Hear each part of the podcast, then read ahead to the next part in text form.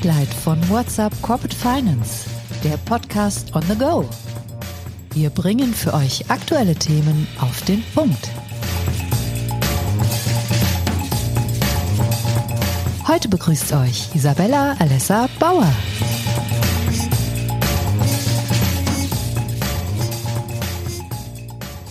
Hallo und herzlich willkommen zu Spotlight. Ich bin Isabella Lesser-Bauer und ich habe euch heute die Ergebnisse einer sehr interessanten Erhebung aus dem Hause Deloitte mitgebracht. Wir sehen uns den europäischen Private Debt Markt genauer an. Jens von Loos, er ist Managing Director und Head of Debt and Capital Advisory bei Deloitte, erklärt uns anhand des jüngsten Private Debt Deal Trackers, wie die letzten Monate liefen und was sich daraus für 2024 ableiten lässt. Jens, schön, dass du da bist. Ja, schönen guten Morgen, Isabella. Vielen Dank, dass ich dabei sein darf. Ihr betrachtet in eurem Private Debt Deal Tracker einmal im Quartal die Aktivitäten auf dem europäischen Private Debt Markt. Wie haben sich die Transaktionen zuletzt entwickelt?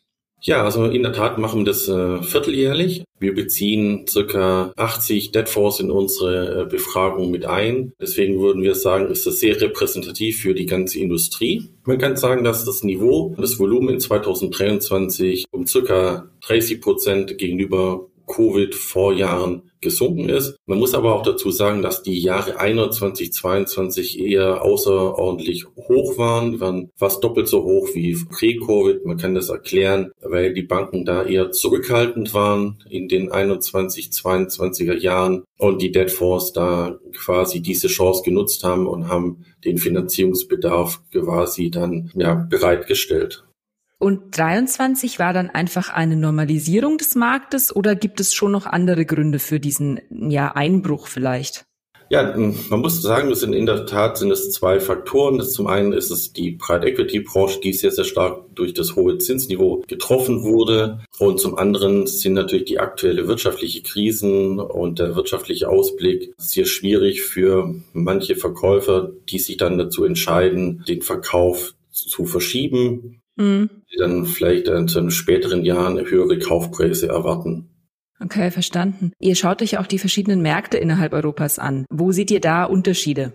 Ja, man kann sagen, dass der Private Debt Markt in UK sehr etabliert ist. Die sind da wirklich sehr, sehr stark verbreitet. In Deutschland ist es so, dass der Private Debt Markt insbesondere im Private Equity Bereich angekommen ist. Da spielen die Private Debt Fonds eine sehr wichtige Rolle. Im deutschen Mittelstand sind sie noch sehr wenig verbreitet. Wir gehen aber davon aus, dass sie auch dort Fuß fassen werden, weil sich Banken aus manchen Risikoklassen eher zurückziehen werden und auch manche Branchen wie zum Beispiel die Automobilindustrie und die Real Estate-Industrie aktuell damit konfrontiert werden, dass die Banken sich da sehr, sehr stark zurückziehen und sehr vorsichtig sind bei Neuengagements. Und das ist natürlich eine sehr große Chance für die sogenannten Debt Fonds. Ja, das ist natürlich nachvollziehbar. Es ist natürlich die Frage, inwieweit dann auch Offenheit ähm, herrscht, sich den Debt Fonds zu öffnen, aber das wird man sehen. Wenn man jetzt mal, du hattest es am Rande schon gesagt, die Branchen anschaut, wo ist besonders viel Aktivität zu beobachten? Also man kann sagen, dass die äh, TMT-Branche, dann Business, Infrastructure, Professional Services und Healthcare so die stärksten Branchen waren äh, in den letzten Jahren. Diese drei Branchen machen zusammen circa 60 Prozent aus. Okay, und das wird auch vermutlich so, so weitergehen oder seht ihr da irgendwelche Veränderungen? Das führt mich auch schon eigentlich zu meiner Abschlussfrage. Was erwartet ihr denn generell für die kommenden Monate? Und da kann man sicherlich auch nochmal darauf eingehen, welche Branchen ihr als besonders aktiv dann bewertet.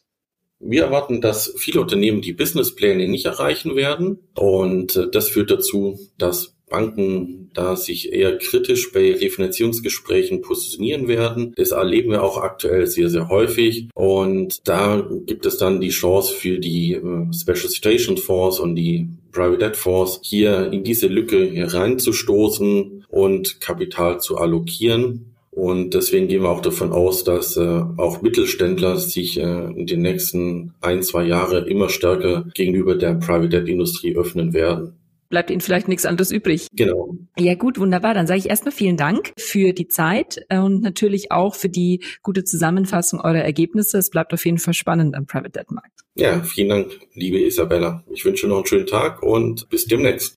Danke dir, liebe Hörer. Ich sage auch an euch Danke, schön, dass ihr dabei wart und bis zum nächsten Mal bei Spotlight. Musik What's the Angle und What a Wonderful Day von Shane Ivers. www.silvermansound.com